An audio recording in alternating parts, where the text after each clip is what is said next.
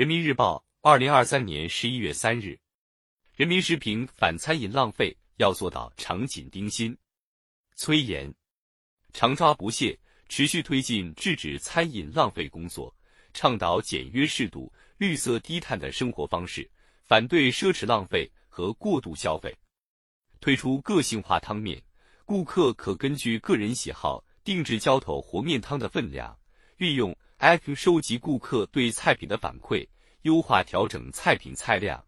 高校食堂推出按需定制就餐模式，提供小份菜、半份饭，满足学生的个性化需求。近年来，不少餐饮服务单位创新方式，优化供给，用实际行动对餐饮浪费说不。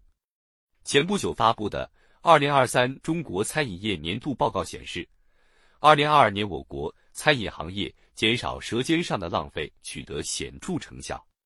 从举措看，餐饮企业聚焦生产与服务两大环节，持续实施反浪费举措，在强化食材采购、储存、使用管理、减少浪费和积压有效利用食材边角料，提高出成率堂食菜单中提供部分小份菜、小份主食选项餐厅醒目位置，开展制止餐饮浪费宣传等方面表现突出。从数据看，参与调研企业的餐厨垃圾量平均减少百分之十一点二，垃圾处理费平均减少百分之六点七，打包餐盒使用量平均增加百分之十一点七。相关成果来之不易，折射出餐饮行业反餐饮浪费的决心和态度。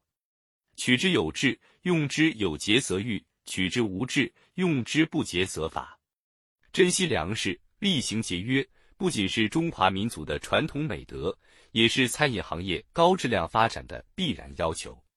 习近平总书记一直高度重视粮食安全，提倡厉行节约、反对浪费的社会风尚。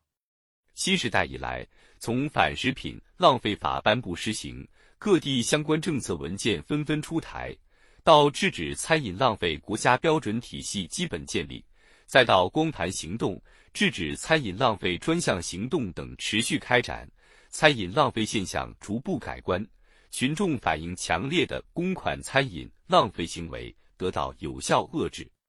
也应看到一些地方餐饮浪费现象仍然存在，常抓不懈，持续推进制止餐饮浪费工作，倡导简约适度、绿色低碳的生活方式，反对奢侈浪费和过度消费。才能助力夯实粮食安全根基，确保中国人的饭碗牢牢端在自己手中。做到长，建立反餐饮浪费长效机制。一方面，应加强全周期管理，比如浙江省温州市创建全链条制止餐饮浪费示范企业，采购时以餐食订单预测为依据，避免食材供应过量；